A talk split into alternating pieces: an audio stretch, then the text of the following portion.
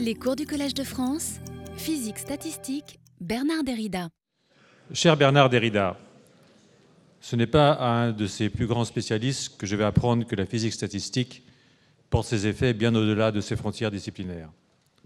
Le biologiste que je suis en est bien conscient puisque les approches aujourd'hui pluri-échelles du vivant nécessitent de faire le lien entre le microscopique et le macroscopique, de l'atome à la molécule, de la molécule à la cellule, de la cellule à l'organisme, en passant par toutes les structures. C'est en fait une question qui nous vient de loin, comme cela est discuté par François Jacob dans La logique du vivant, à propos de l'influence des travaux de Jean-Léon Briouin, un de vos prédécesseurs dans cette maison, ceux aussi des cyberneticiens, sur le développement de la génétique moléculaire. Celle-ci fut en effet longtemps pensée comme une application, à travers la théorie de l'information, du principe de Carnot, essentiellement dans sa version statistique de maintien de l'ordre par le métaphorique bonhomme de Maxwell, I égale colloque de P. Même si le bernardien attardé que je suis ne peut souscrire entièrement, en tout cas sans examen critique, à une vision purement thermodynamicienne du vivant, il se réjouit sincèrement de votre arrivée. Pour ma discipline et la façon dont elle s'organise sur le site Marcelin Berthelot, je souhaite que votre installation à proximité des équipes de biologie génère nombre d'interactions entre les modélisateurs du vivant, vous-même en êtes un, et les biologistes plus classiques, tous réunis dans l'Institut de biologie du Collège de France. Ces interactions sont de nature à, mieux, à nous inciter à mieux identifier les variables essentielles et à introduire les données quantitatives nécessaires à la production de modèles pertinents sur lesquels peut s'appuyer une spéculation argumentée. C'est en vous priant de bien vouloir m'excuser d'avoir ouvert sur la question mineure du vivant que je m'empresse de passer la parole à notre collègue Antoine Georges, qui a porté votre candidature et saura dire bien mieux que moi pourquoi nous sommes fiers d'accueillir Bernard Derrida au Collège de France.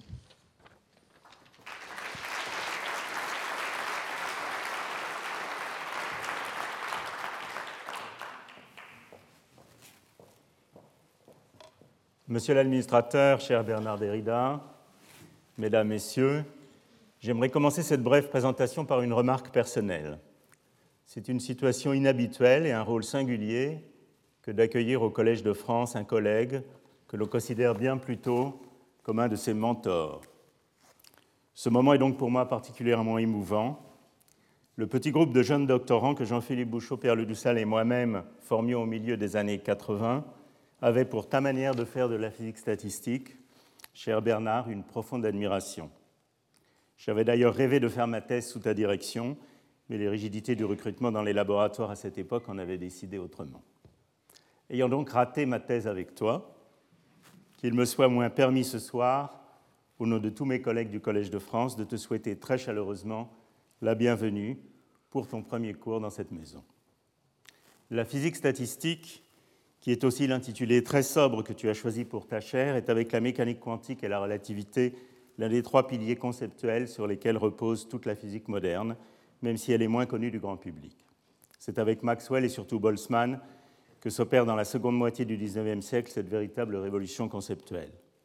Boltzmann pose la question de l'interprétation microscopique des quantités thermodynamiques et adopte pour ce faire une description atomistique de la matière, point de vue qui lui vaut d'ailleurs l'hostilité d'une partie de la communauté scientifique de son temps. Ce faisant, il est confronté à une difficulté de première ampleur, comment prétendre comprendre le comportement collectif d'un système constitué de 10 puissance 23 particules à partir des lois élémentaires régissant le mouvement de chacune de ces entités et de leurs interactions.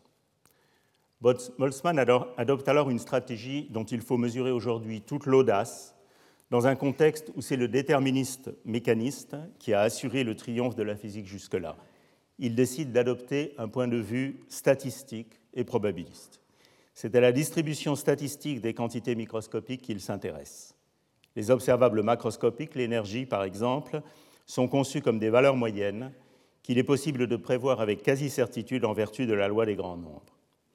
L'obstacle majeur est transformé en avantage une connaissance détaillée des interactions microscopiques n'est pas essentielle pour prédire les comportements collectifs possibles, et ce de manière précise. L'entropie acquiert ainsi une définition statistique qui relie ce concept macroscopique assez mystérieux au dénombrement des configurations microscopiques du système. Ce faisant, la notion d'entropie devient utile pour d'autres sciences dont les relations avec la thermodynamique ne sont pas évidentes a priori. Ainsi, presque un siècle après Boltzmann, Shannon élabore sa théorie de l'information, dans laquelle l'entropie statistique devient la mesure de la quantité d'informations transmises ou codées par un système. Voici donc brossé à large trait un très bref aperçu de l'élaboration conceptuelle de la physique statistique. Mais où en est ce domaine aujourd'hui et pourquoi accueillir à nouveau au Collège de France une science née il y a 150 ans avec Boltzmann C'est en premier lieu parce que la physique statistique est plus vivante que jamais. Au cours des 30 dernières années, elle a considérablement diversifié les objets auxquels elle s'intéresse et connu des avancées conceptuelles remarquables. Elle a également exporté ces concepts en direction d'autres sciences, comme l'optimisation combinatoire, l'informatique, l'algorithmique ou différentes questions issues de la biologie. La physique statistique a également inspiré des développements mathématiques nouveaux en théorie des probabilités, comme en témoignent plusieurs médailles Fields récentes. C'est aussi, et ce n'est pas une des moindres raisons, parce que nous avons en France l'une des toutes meilleures écoles mondiales dans ce domaine, je le dis ici sans aucun chauvinisme, et les lettres de collègues du monde entier reçues à l'occasion de la prospective sur cette chaire en témoignent de manière très éloquente. École à laquelle, cher Bernard, tu as contribué de manière particulièrement remarquable, par tes travaux bien entendu, mais aussi en inspirant ceux de nombreux doctorants, jeunes chercheurs et collaborateurs, ou encore en organisant chaque année depuis 1992, avec d'autres collègues, les fameuses journées de physique statistique, un rendez-vous incontournable de ce domaine.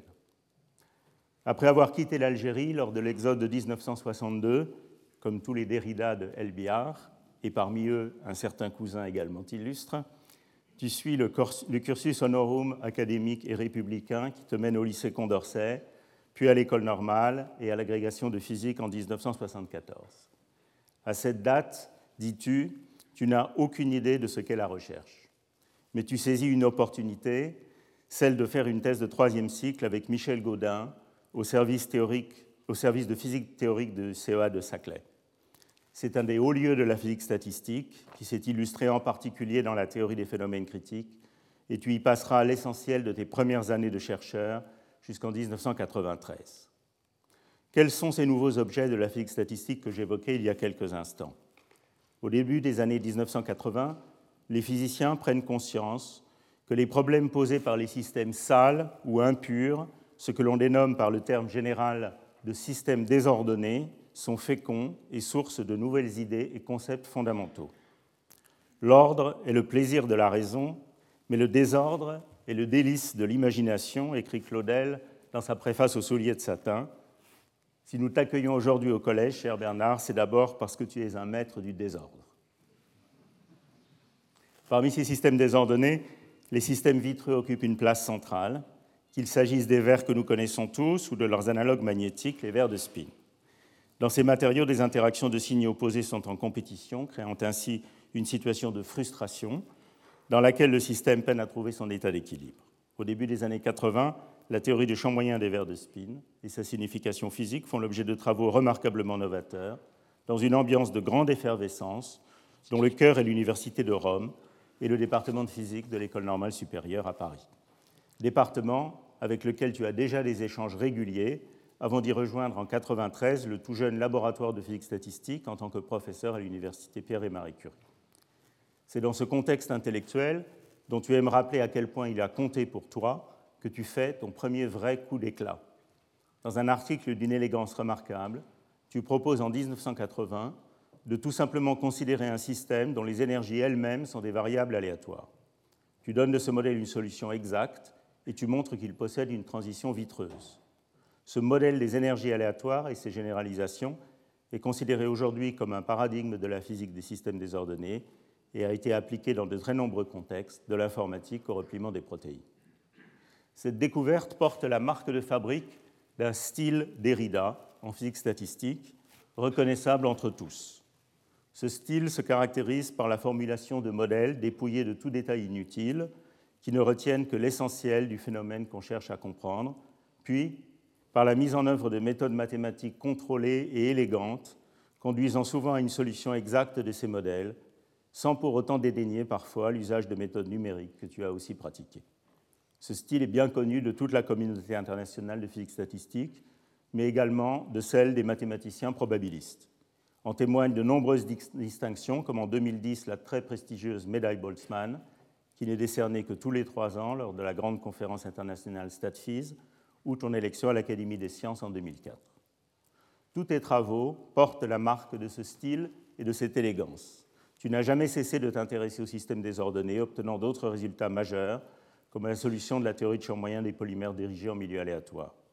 Mais tes recherches t'ont également emmené vers de nouveaux horizons, comme certains modèles inspirés par la biologie, évolution, sélection, spéciation, généalogie, ou la dynamique des réseaux de neurones, ou encore la physique statistique hors d'équilibre, les modèles de croissance, où tu as introduit la notion de persistance, ou l'étude des grandes déviations, permettant de prédire la probabilité d'événements rares où les quantités physiques diffèrent beaucoup de leurs valeurs typiques. Tous ces sujets forment une, une matière très riche pour tes futurs cours au collège, qui sauront, j'en suis certain, refléter les avancées de la physique statistique au cœur de la discipline, mais aussi ses surprenants développements hors de ses frontières traditionnelles. Je te souhaite bonne chance dans cette aventure et t'invite maintenant à présenter la leçon inaugurale de cet enseignement. Merci beaucoup.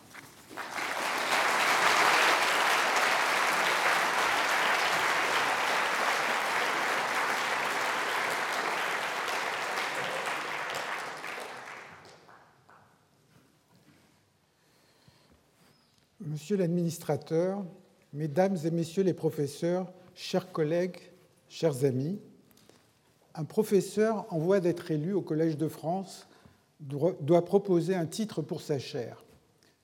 Ce choix fut pour moi une évidence, la physique statistique, un domaine au centre de mon travail de recherche depuis mes débuts. Je succède ainsi à Philippe Nozière qui occupa cette chaire pendant près de 20 ans. J'en suis à la fois fier et ému. Philippe m'a beaucoup soutenu à mes débuts, à un moment où j'hésitais sur la voie à suivre. Il n'a hélas pas pu venir de Grenoble ce soir. Lui succéder est un défi d'autant plus grand que la physique statistique est un domaine où la communauté scientifique française excelle. Elle compte plusieurs personnalités qui auraient pu à juste titre occuper cette chaire. C'est donc un très grand honneur que vous, mes désormais collègues, m'avez fait en me choisissant. Je vous en remercie avec une mention particulière pour Antoine, qui m'a fait le plaisir de me présenter ce soir et qui n'a pas ménagé ses efforts pour que la création de cette chaire se concrétise. Mais que recouvre donc cet intitulé physique statistique? On sait depuis plus d'un siècle que notre monde est formé d'atomes, de molécules qui évoluent selon des lois étranges. Comment réconcilier notre compréhension des interactions entre ces briques de matière avec la complexité du monde qui nous entoure? C'est là tout l'objet de la physique statistique. Comment, par exemple, déduire la température de fusion de l'eau, la forme des cristaux de neige, à partir de notre seule connaissance des interactions entre molécules d'eau?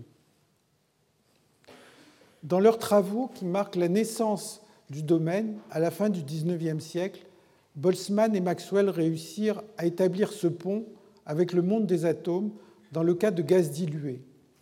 Peu à peu, leur ligne de pensée permit de décrire les propriétés d'équilibre des fluides, des milieux magnétiques, des alliages. Aujourd'hui, la physique statistique est un outil incontournable dans des contextes aussi variés que les polymères en solution, la matière condensée, les verres, les plasmas, la matière molle. Mais le saut du microscopique au macroscopique ne se limite pas à la matière inerte. Dès qu'on s'intéresse à un grand nombre d'agents en interaction, qu'il s'agisse de réactions entre espèces chimiques, de dynamiques collectives d'ensemble de neurones, de mouvements coordonnés de bactéries ou d'animaux, comme sur le transparent, dans ce qu'on appelle la matière active, de courants d'opinion, de trafic piétonnier ou routier, les méthodes de la physique statistique peuvent être mises en œuvre. Dans les cas les plus simples, ce changement d'échelle se réduit à une loi des grands nombres, avec des fluctuations d'autant plus petites que le nombre n de constituants est et grand. Dès le XVIIIe siècle, Bernoulli interpréta la pression d'un gaz comme l'effet du très grand nombre de collisions de molécules sur une paroi. Plus tard, Maxwell et Boltzmann, en élaborant la théorie cinétique, parvinrent à retrouver les propriétés connues des gaz comme une loi des grands nombres appliquée à la dynamique newtonienne des atomes. Depuis lors, comme le dit Schrödinger, la plupart des lois de la physique ont perdu leur caractère absolu car elles ne sont vraies qu'aux fluctuations près. L'image qui émerge est que l'observation d'un système physique est en fait un sondage, alors que les sondages auxquels nous sommes habitués s'appuient sur des échantillons de quelques centaines d'individus et aboutissent à des précisions de l'ordre du pourcent, le nombre de molécules en jeu dans la plus petite parcelle de matière est tellement gigantesque que le sondage devient d'une précision extrême. Les fluctuations autour de la loi des grands nombres deviennent ainsi dans notre vie courante le plus souvent imperceptibles. Voilà pourquoi les lois de la physique énoncées au XIXe siècle apparaissaient déterministes. Voilà aussi pourquoi les expériences en physique peuvent être produites avec autant de précision. Mais le passage du microscopique au macroscopique ne se résume pas à la loi des grands nombres. Il réserve souvent des surprises. Phil Anderson a résumé cela d'une formule More is different. Certaines notions nouvelles apparaissent à grande échelle. Pour un système constitué de quelques molécules, les notions mêmes de phase liquide ou solide n'ont aucun sens. Elles n'acquièrent un sens que quand le nombre de molécules est suffisamment grand. De même, des états comme ceux de veille, de sommeil, de conscience n'ont aucun sens à l'échelle de quelques neurones. Ces comportements collectifs n'émergent que d'assemblées suffisamment nombreuses.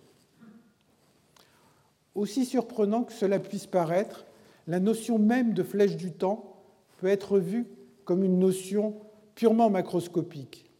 Si l'on filme la moindre scène de la vie quotidienne et qu'on visionne le film en sens inverse, on réalise immédiatement que la scène n'est plus réelle.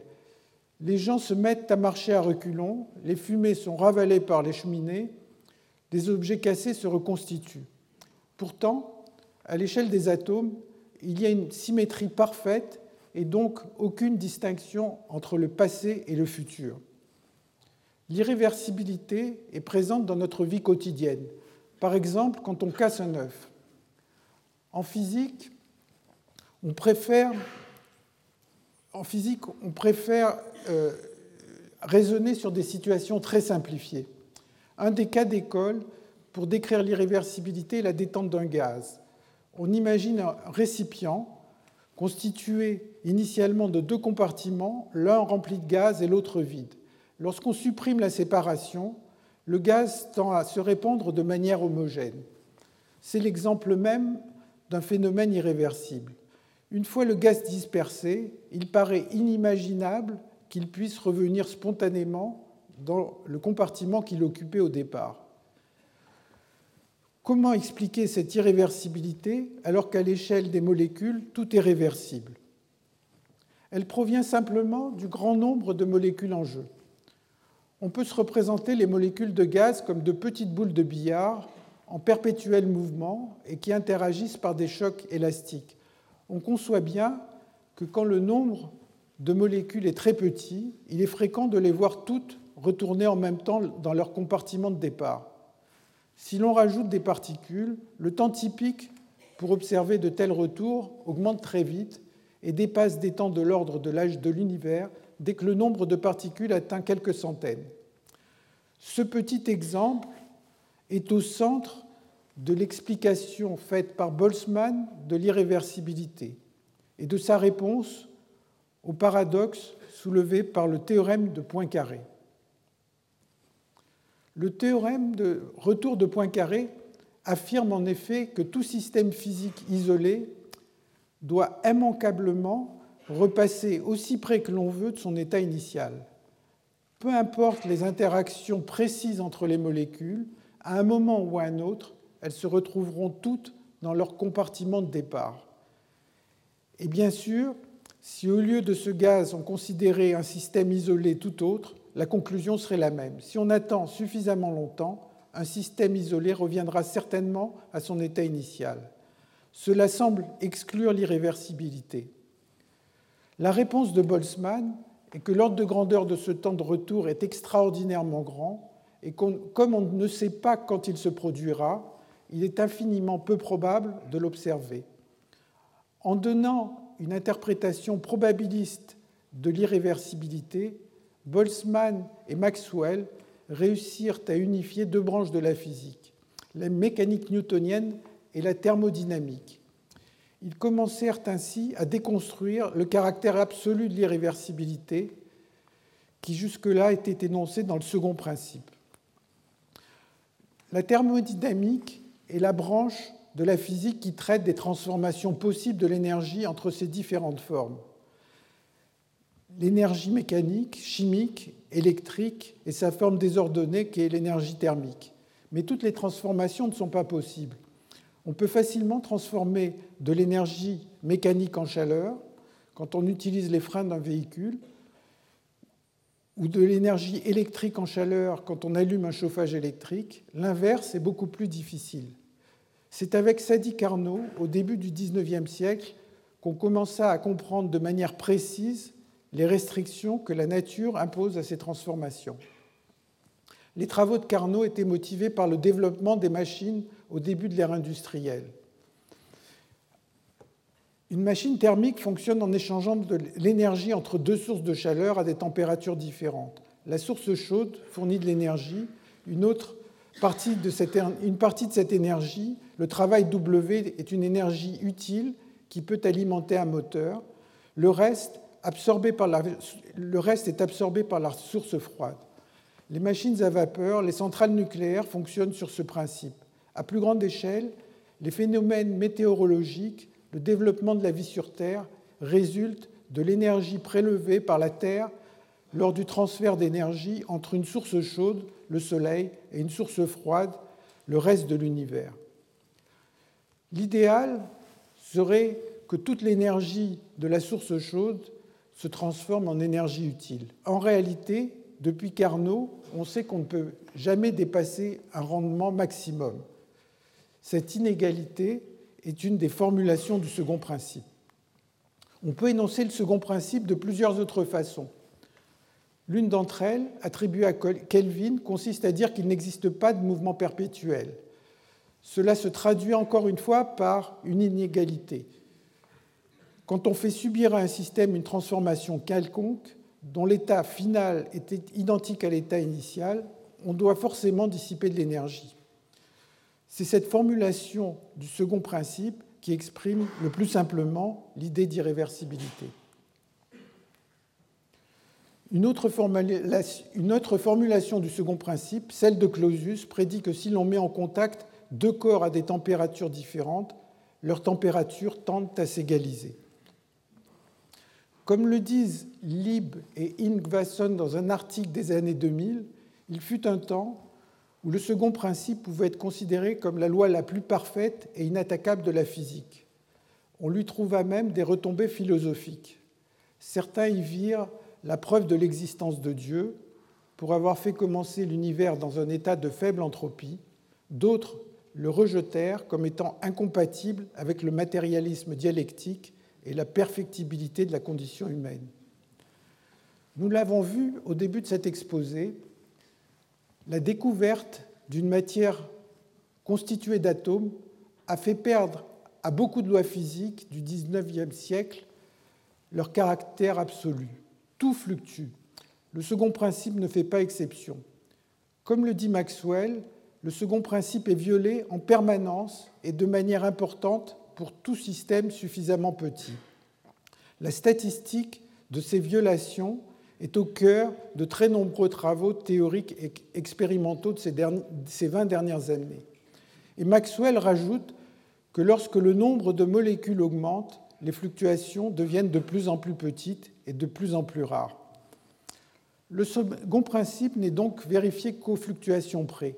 Appliqué à la détente d'un gaz, le second principe prévoit une densité qui tente à devenir parfaitement uniforme. En réalité, les atomes bougent dans tous les sens et ce va-et-vient permanent se traduit par des fluctuations locales de densité. C'est Einstein qui donna une expression quantitative de la variance de ces fluctuations. Sa motivation, présente dans sa thèse en 1905, était de parvenir ainsi à estimer la taille des atomes.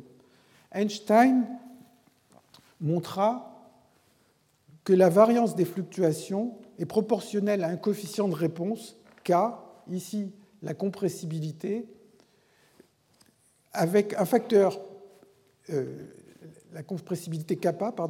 avec un facteur K qui représente la constante de Boltzmann. Mesurer les fluctuations et le coefficient de réponse permet ainsi de mesurer cette constante K, qui n'est rien d'autre que l'inverse du nombre d'Avogadro et donc de déterminer la taille des atomes. Cette relation d'Einstein est parfaitement générale, elle se retrouve dans toute autre, dans toute autre toute une série de, de contextes, comme par exemple les fluctuations de tension aux bornes d'une simple résistance électrique. Même dans la théorie de l'évolution, il existe un résultat des années 30 du biologiste et statisticien Ronald Fisher qui porte le nom de théorème fondamental de la sélection naturelle et qui ressemble à s'y méprendre à ces relations d'Einstein. Elles ne sont vraies qu'à l'équilibre. Comment les généraliser à des situations hors d'équilibre fait partie de thèmes de recherche actuels. L'autre contribution majeure d'Einstein à la physique statistique est son article de 1905 sur le mouvement brownien. Au XIXe siècle, le botaniste anglais Robert Brown observe au microscope le mouvement de grains de pollen dans l'eau. Aucune force visible ne s'exerce sur ce grain de pollen. Alors pourquoi bouge-t-il? Einstein réussit à donner une explication quantitative de ce phénomène. Le grain de pollen bouge parce qu'il est en permanence bombardé par les molécules d'eau qui s'agitent dans le liquide. Chacune de ces collisions produit un déplacement infime. Einstein comprit que la somme de ces déplacements aléatoires est distribuée selon une loi gaussienne dont il détermina la constante de diffusion. Le mouvement brownien est d'une très grande importance. D'abord, sa validation par les expériences de Jean Perrin fut considéré comme une démonstration de l'existence des atomes. Comme on peut le voir sur, sur la diapo, la trajectoire du grain de pollen est très irrégulière. C'est une courbe fractale qui a la propriété surprenante d'être invariante d'échelle, c'est-à-dire que si on observe à la loupe une de ces parties, elle ressemble statistiquement à la courbe dans sa totalité. Le mouvement brownien est aussi une des pierres angulaires de la théorie des probabilités, du calcul stochastique, des mathématiques financières et a conduit à certains des développements les plus importants mathématiques en ce début de XXIe siècle. Au cours des deux dernières décennies, la physique statistique des systèmes hors d'équilibre a connu plusieurs avancées qui ont donné un nouvel éclairage au second principe. Cela m'a poussé à choisir ce thème pour mes cours de cette année. D'abord, comme nous allons le voir, le second principe, qui s'énonce habituellement sous la forme d'inégalité, s'écrit désormais sous la forme d'égalité. De plus, le champ d'application de la thermodynamique s'est étendu à de tout petits systèmes, comme des brins d'ARN, des filaments d'actine, des points quantiques, sur lesquels il est devenu possible de faire des expériences de thermodynamique. Cela a donné naissance à une branche de la thermodynamique la thermodynamique stochastique qui permet de définir les notions de chaleur et de travail à des échelles aussi petites. De manière un peu plus abstraite, n'importe quel processus de Markov, dépendant du temps, peut être vu comme un système thermodynamique. Il est alors remarquable que des calculs élémentaires sur ces processus permettent de retrouver facilement la plupart des résultats classiques de la thermodynamique. Un des points de départ de cette renaissance de la thermodynamique est un travail numérique publié en 1993 par Evans, Morris et Cohen. C'est un des exemples où les simulations sur ordinateur ont fait le premier pas dans une direction nouvelle. Le résultat, suivi par toute une série de travaux, a abouti à ce qu'on appelle le théorème de fluctuation. Pour prendre un exemple, Prenons un système en contact avec deux sources de chaleur à des températures T1 et T2 différentes. Le théorème de fluctuation affirme qu'une relation entre la probabilité d'observer euh, un courant d'énergie Q allant de la source chaude vers la source froide et celle d'observer euh, le courant moins Q. Cette relation est universelle. Elle ne dépend pas du système considéré. Elle ne dépend que des deux températures des thermostats. Ce théorème, facile à établir, permet de retrouver et d'étendre la plupart des résultats connus de la physique hors d'équilibre. Par exemple, les relations d'Onsager apparaissent comme des cas particuliers. L'inégalité Q positif du second principe est remplacée par une égalité. Il montre que s'il y a des événements où le flux d'énergie va du chaud vers le froid, comme le prévoit le second principe, il y a aussi des événements qui vont en sens inverse, donc à l'encontre du second principe. Une autre avancée dans ce domaine est une relation publiée par Jarzynski en 1997. Prenons l'exemple d'un gaz dont on change le volume en actionnant un piston. Quand on déplace le piston, on fournit un certain travail. Chaque collision d'une molécule de gaz avec le piston contribue à W, ce travail. Et bien sûr, si on répète la même expérience plusieurs fois, le nombre de ces collisions et les échanges d'énergie changent. Donc W fluctue d'une expérience à l'autre. La relation de Jarzynski dit que la moyenne d'une exponentielle du travail sur toutes ces expériences doit valoir 1. Comme le théorème de fluctuation, l'inégalité W positif du second principe est devenue une égalité. Le second principe se retrouve, mais simplement en valeur moyenne. Comme la moyenne de l'exponentielle vaut 1, il doit y avoir forcément des événements où W est négatif et donc qui violent le second principe. La relation de Jarzynski est censée être vraie pour euh, qu'un système soit grand ou petit. Des expériences ont été faites sur des brins d'ARN euh, qui ont la forme d'une épingle à cheveux quand ils sont au repos, et à l'aide de pinces optiques, on arrive à ouvrir et à refermer ces brins d'ARN. Si on mesure l'élongation en fonction de la force et qu'on répète l'expérience un grand nombre de fois, on se rend compte que la courbe suivie dépend de l'expérience réalisée et en conséquence, le travail, qui peut être mesuré puisqu'on connaît la force et l'élongation, le travail va fluctuer euh, d'une réalisation à l'autre. Ce type d'expérience a permis en particulier de vérifier cette relation de Jarzynski. Une autre surprise des systèmes hors d'équilibre est d'observer des fluctuations gaussiennes. Cela se produit dans des modèles de trafic comme celui que je montre ici, qui est un modèle élémentaire, extrêmement simple à définir, où des particules sont sur un réseau et avancent à des temps aléatoires vers la droite, à condition que le site euh, cible soit libre. Ce genre de modèle avait été introduit dans les années 70 pour décrire des questions de transport intracellulaire comme celui de ribosomes le long d'un brin d'ARN messager. Mais on peut y penser comme un simple petit modèle mathématique. Si l'on mesure le nombre de particules qui franchissent un site pendant le temps t, la première surprise, c'est que la fluctuation de ce nombre de particules n'est pas linéaire dans le temps, mais augmente comme le temps a une puissance 2 tiers. De plus, la distribution de ces fluctuations n'est pas du tout gaussienne. Elle est donnée par une loi qui a été découverte par Tracy et Widom dans un contexte complètement différent, qui est celui euh, des matrices aléatoires. Et cette loi, contrairement à la gaussienne, est dissymétrique. Euh, il est beaucoup plus difficile d'observer des fluctuations avec un courant plus fort parce qu'il faudrait que toutes les particules se dépêchent, il faudrait une participation de toutes les particules, alors que des fluctuations où le courant est plus faible sont beaucoup plus faciles à réaliser. Il suffit qu'une particule se mette à ralentir. Il n'est pas facile d'observer expérimentalement cette distribution, mais une équipe japonaise en 2011 a réussi à le faire en travaillant sur une transition d'un cristal liquide vers un état turbulent. La physique statistique est un domaine vivant. J'ai essayé de représenter ici euh, sa phylogénie.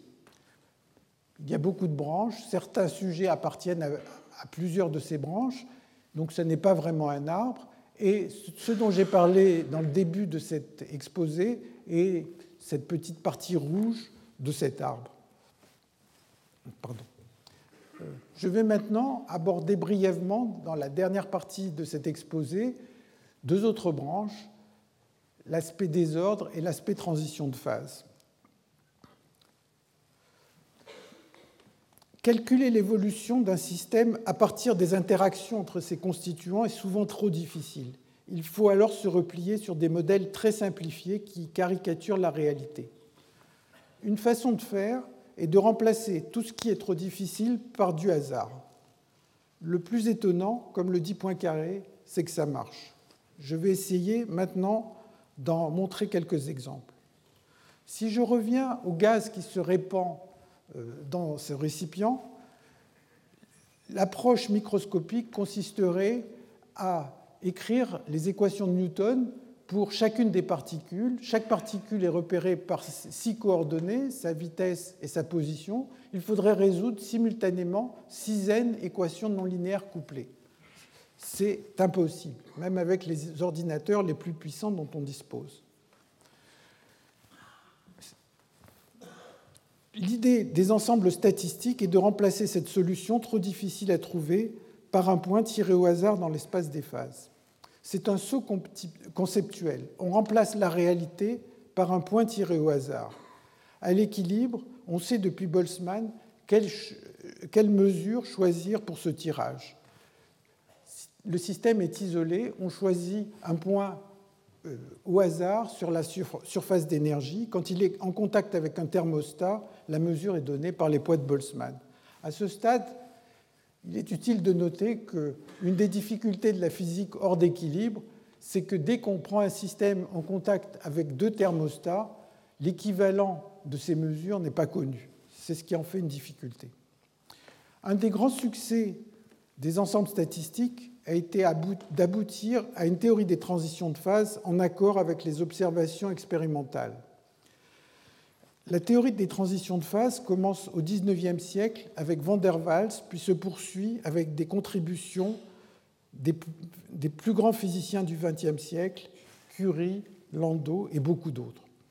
Il est superflu de dire ici que les transitions de phase apparaissent dans toutes sortes de contextes. Il suffit simplement d'évoquer le nom de Pierre-Gilles de Gênes, qui enseigna au Collège de France pendant plus de 30 ans. L'exemple le plus ancien et sans doute le plus simple est celui de la transition entre un gaz et un liquide. Si on prend un gaz et qu'on le comprime, on observe à partir d'un certain moment une coexistence entre le liquide et le gaz, et si on comprime davantage, on observe le liquide. La densité, quand le, le fluide se trouve à coexistence, dépend, la densité du gaz et la densité du liquide dépendent de la température, et si on représente ces deux courbes de densité en fonction de la température, elles se rejoignent à une certaine température qu'on appelle la température, de, euh, température critique. Toutes les théories de champ moyen qui vont de Van der Waals jusqu'à une théorie très générale des transitions de phase du à prévoient que la différence entre la densité du liquide et la densité du gaz euh, s'annule quadratiquement quand on se rapproche de la température critique. Autrement dit, cette courbe est une parabole. Mais cette théorie, au milieu du XXe siècle, a craqué. Et elle a craqué pour des raisons à la fois théoriques et expérimentales. La raison théorique a été un progrès dû à un physico-chimiste, Lars Sager, que je pense les mathématiciens aimeraient sans doute aussi adopter, qui a résolu un modèle extrêmement simple de fluide qui est le modèle d'Ising. On considère un réseau. Sur ce réseau, il y a des sites et les sites sont soit occupés par une particule de, fluide, soit vide. Et l'énergie a une forme extrêmement simple. Chaque fois qu'une paire de particules euh, voisines, chaque fois qu'on a une paire de particules voisines sur le réseau, il y a une contribution unité à l'énergie. Une chose à remarquer, c'est que ce modèle d'Ising, qui est un modèle pour un fluide, peut être aussi vu comme un modèle de magnétisme. Il suffit simplement de remplacer des variables binaires 0 ou 1 par des variables qui valent plus 1 ou moins 1 et donc qui vont donner l'orientation d'un spin. Ce que Onsager a réussi à faire, c'est de trouver une expression explicite de la forme de cette courbe qui donne la densité du liquide et la densité du gaz. Et il a montré que la forme de cette courbe, au lieu d'être une parabole, s'annule avec un exposant qui est 8. Le maximum est un, maximum d'ordre 8. Donc les théories de champ moyen qui existaient jusque-là étaient, euh, étaient remises en cause par ce résultat théorique. Certains considèrent que c'est une révolution. Sur le plan expérimental, un article publié en 1945 montre cette courbe de coexistence qu'on a vue tout à l'heure pour toute une série de fluides, des gaz rares, aussi bien que des molécules comme euh, le méthane ou l'oxygène. Et tous ces résultats se, mettent sur la même courbe et aboutissent à euh, un exposant B qui est là, qui, qui vaut à peu près 3.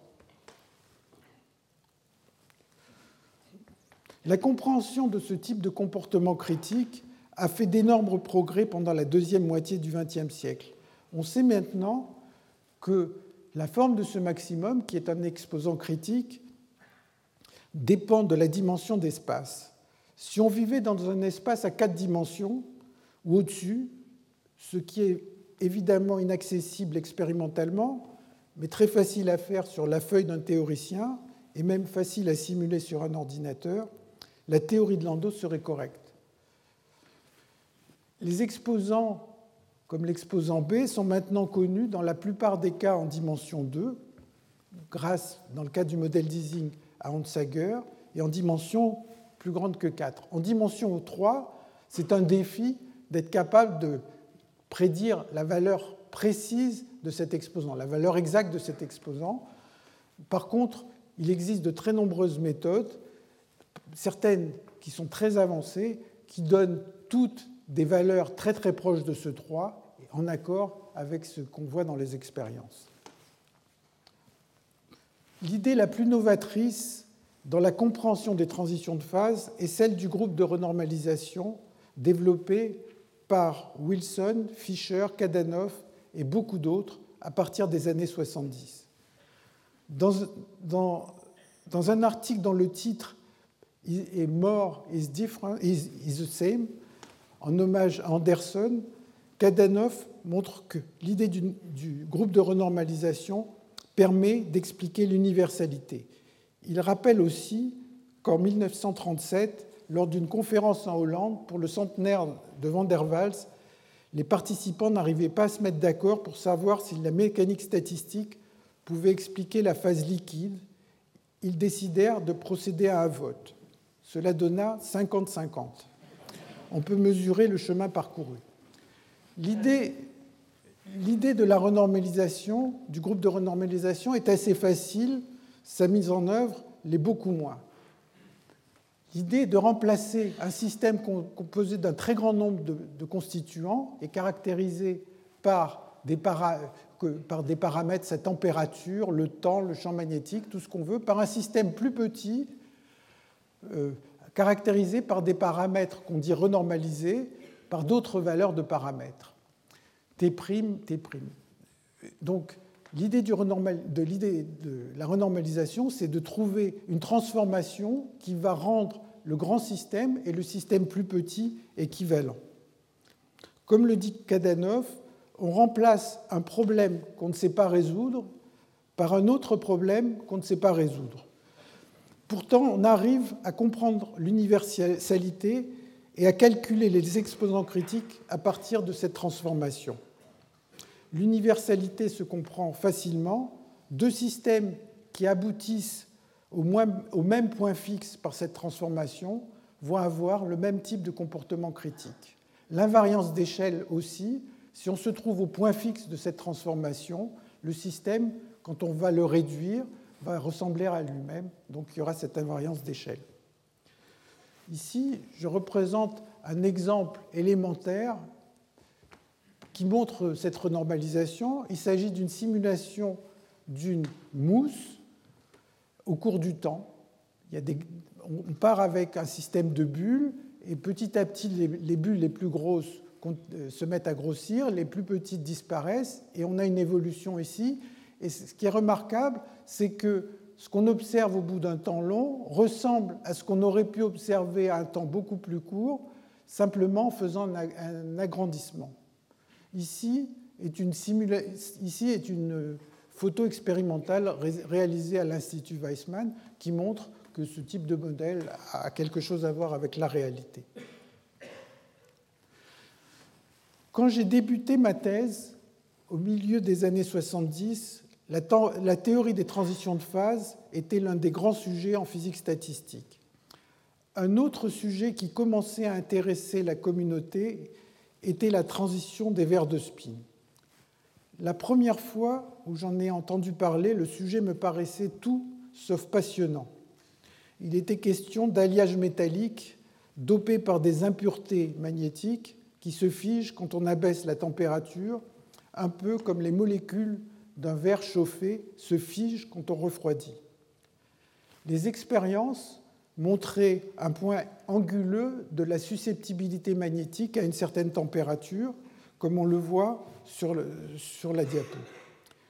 Une des difficultés était que les couplages entre les, les impuretés magnétiques dépendent des positions de ces impuretés. Au début des années 70, Edward C. Proposèrent un modèle plus simple, où les couplages, où les couplages étaient remplacés simplement par des nombres au hasard. On remplace ce qui est compliqué par du hasard. Des simulations montrèrent que cette simplification n'altérait pas le comportement observé dans les expériences. Mais pour faire la théorie d'un système avec des interactions tirées au hasard, il fallait utiliser de nouveaux outils, en particulier ce qu'on appelle la théorie des répliques. Et cette théorie des répliques souleva d'énormes problèmes théoriques que Parisi réussit à surmonter à la fin des années 70 en utilisant des méthodes mathématiques peu orthodoxes. Par exemple, il manipulait des matrices n par n dont, dont la taille n'était pas entière. Ce n'est qu'une vingtaine d'années plus tard que Guerra Talagrand et plusieurs autres réussirent à donner une assise mathématique à la théorie de Parisie. Je compte aborder ces sujets dans mes cours dans les années qui viennent. Pendant l'été 78, à l'école des Ouches, organisée par Roger Ménard et Gérard Toulouse, de nombreux cours tournaient autour des vers de spin, avec parfois des calculs redoutables. De temps en temps, on nous dessinait une image comme celle de la diapo, qui montrait un paysage d'énergie compliqué pour expliquer qu'à basse température, le système se bloque dans des vallées. Le temps nécessaire pour franchir par agitation thermique les barrières qui séparent une vallée d'une autre vallée augmentait très vite quand on baissait la température, ce qui expliquait le ralentissement de la dynamique. Cela m'incita à essayer de comprendre les propriétés statistiques de ces paysages. En regardant de plus près le modèle d'Edward Sanderson et sa version longue portée, le modèle de Sherrington Kirkpatrick, je réalisais assez vite que ces problèmes, comme beaucoup d'autres de la théorie des systèmes désordonnés, pouvaient se formuler de manière très simple. Il suffisait d'être capable d'estimer une somme d'un très grand nombre de variables aléatoires dont les corrélations sont connues. Je me mis donc au travail pour attaquer ce problème si facile à, poser. J'essayais toutes sortes d'approches en tentant par exemple d'éliminer des degrés de liberté par renormalisation des paysages. Mes efforts restèrent vains. Le problème était trop dur encore aujourd'hui, je suis convaincu que les progrès sur ces questions devrait faire avancer plusieurs problèmes restés non résolus de la théorie des, systèmes désordonnés. Je dus donc me replier sur la version facile du problème, celle où on néglige toutes les corrélations. Je publiai donc en 1980, un an après la théorie de Parisie, un travail où les énergies, on peut mettre même aussi les aimantations, sont des nombres aléatoires indépendants les calculs devenaient évidemment beaucoup plus faciles. Le résultat était néanmoins intéressant puisqu'il donnait une transition de gel avec une susceptibilité qui ressemble à celle attendue pour les verres de spin. Ce travail resta dans l'ombre. Aujourd'hui, on dirait qu'il ne brilla pas par son facteur d'impact, jusqu'à ce que Mézard et Gross, au milieu des années 80, établissent le lien avec la théorie de Parisie. dont les applications devenaient de plus en plus nombreuses, allant de l'optimisation combinatoire au réseau de neurones, aux problèmes de codage et à la théorie des vers. Ce modèle d'énergie aléatoire n'étant après tout qu'une somme de variables aléatoires indépendantes, il n'était pas surprenant, comme je le réalisais en discutant avec Jean-Philippe Bouchot, que les lois de Lévy apparaissent d'une manière ou d'une autre. Elle démystifia pour moi cela démystifia pour moi la statistique des vallées prédite par la théorie de Parisie en réalisant que c'était une distribution de poissons d'Iriclée bien connue des mathématiciens. Dans les toutes dernières minutes, je voudrais évoquer très rapidement deux exemples tirés de la théorie des systèmes désordonnés qui touchent au monde du vivant et plus particulièrement à la théorie de l'évolution. Quand on refroidit un verre de spin, nous l'avons vu, le système se retrouve piégé dans une de ces vallées et les barrières sont de plus en plus, et à basse température, les barrières deviennent de plus en plus difficiles à franchir par agitation thermique. Si on renverse ce paysage, on peut repenser, ce problème comme un modèle très simplifié d'évolution en biologie. Le paysage représente alors la fécondité ou l'adaptabilité en fonction du génotype. Une espèce est d'autant mieux adaptée qu'elle se trouve sur un maximum élevé. Les mutations dans ce modèle d'évolution jouent alors le rôle de l'agitation thermique dans le modèle de verre de. Une espèce stable se trouve en général sur un maximum. S'éloigner d'un maximum réduit l'adaptabilité. Ce sont les mutations délétères de temps en temps, des fluctuations suffisamment importantes permettent à une espèce de trouver un meilleur sommet et de s'y établir. Ainsi apparaît dans ce modèle un pas de l'évolution. Bien sûr, ce paysage peut, changer au cours du temps. Une espèce suit alors la position de son maximum. Une espèce suit alors euh, la position de son maximum. Réfléchir à ce type de modèle d'évolution permet de faire un pont entre la physique des systèmes désordonnés et les problèmes d'évolution. On retrouve ainsi souvent, sous des appellations différentes, les mêmes lois statistiques, qu'on soit physicien des vers de spin ou, statisticien de l'évolution.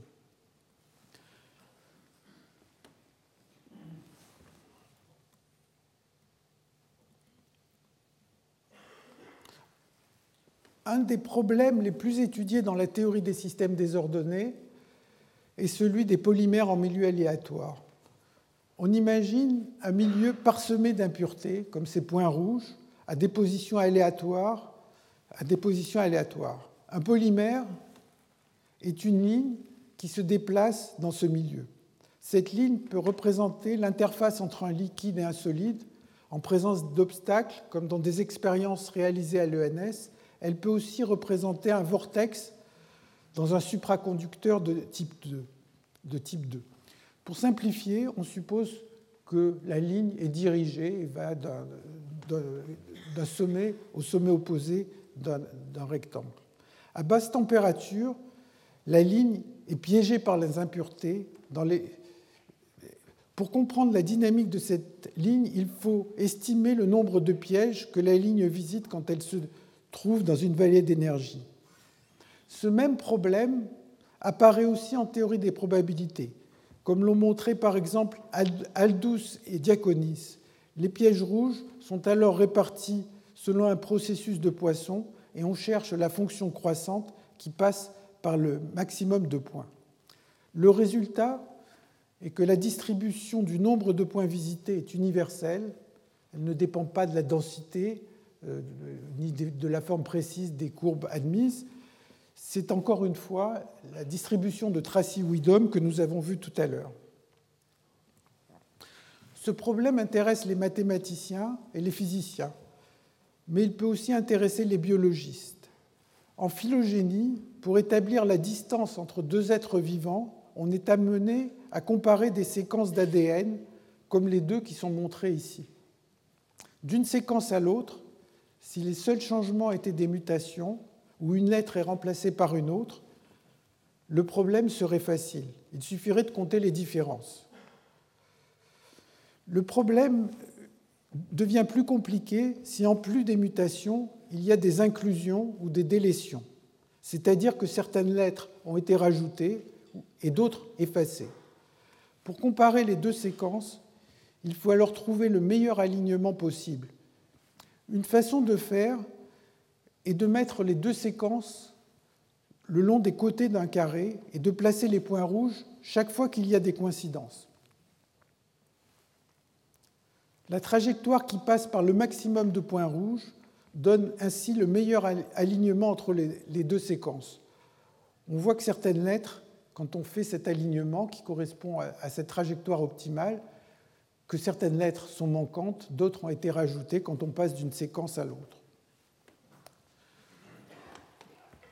Ce dernier modèle et bien d'autres montrent qu'une même question peut être abordée sous différents angles selon la branche de la science à laquelle on appartient. Plus le modèle est simple, plus il semble se prêter à des contextes différents.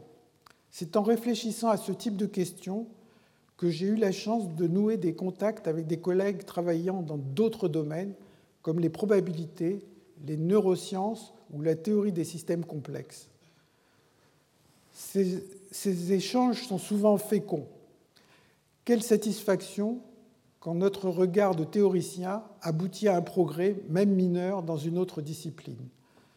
Mon arrivée au Collège de France, dans ce lieu privilégié et pluridisciplinaire, me permettra, je l'espère, d'établir de nouveaux contacts et d'y trouver ainsi de nouvelles sources d'inspiration.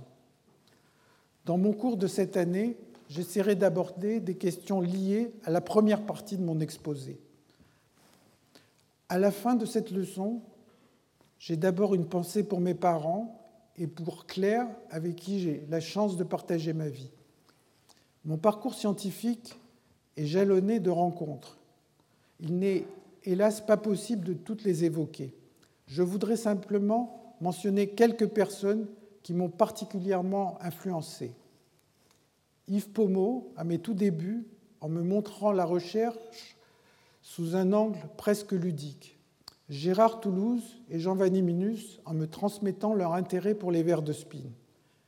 Elisabeth Garner, disparue en 88 à l'âge de 30 ans, avec qui j'ai travaillé sur des systèmes désordonnés et les réseaux de neurones. David Mukamel, qui m'a converti à la physique hors d'équilibre lors de mes séjours à l'Institut Weizmann. Joël Lebovitz, grand homme de science et que j'ai eu le privilège de connaître dès mes débuts. J'ai eu aussi l'immense plaisir de collaborer avec des collègues plus jeunes comme Vincent Hakim, Martin Evans, Vincent Pasquier, Thierry Bodino ou Éric Brunet. Mesdames et messieurs, je vous remercie pour votre attention.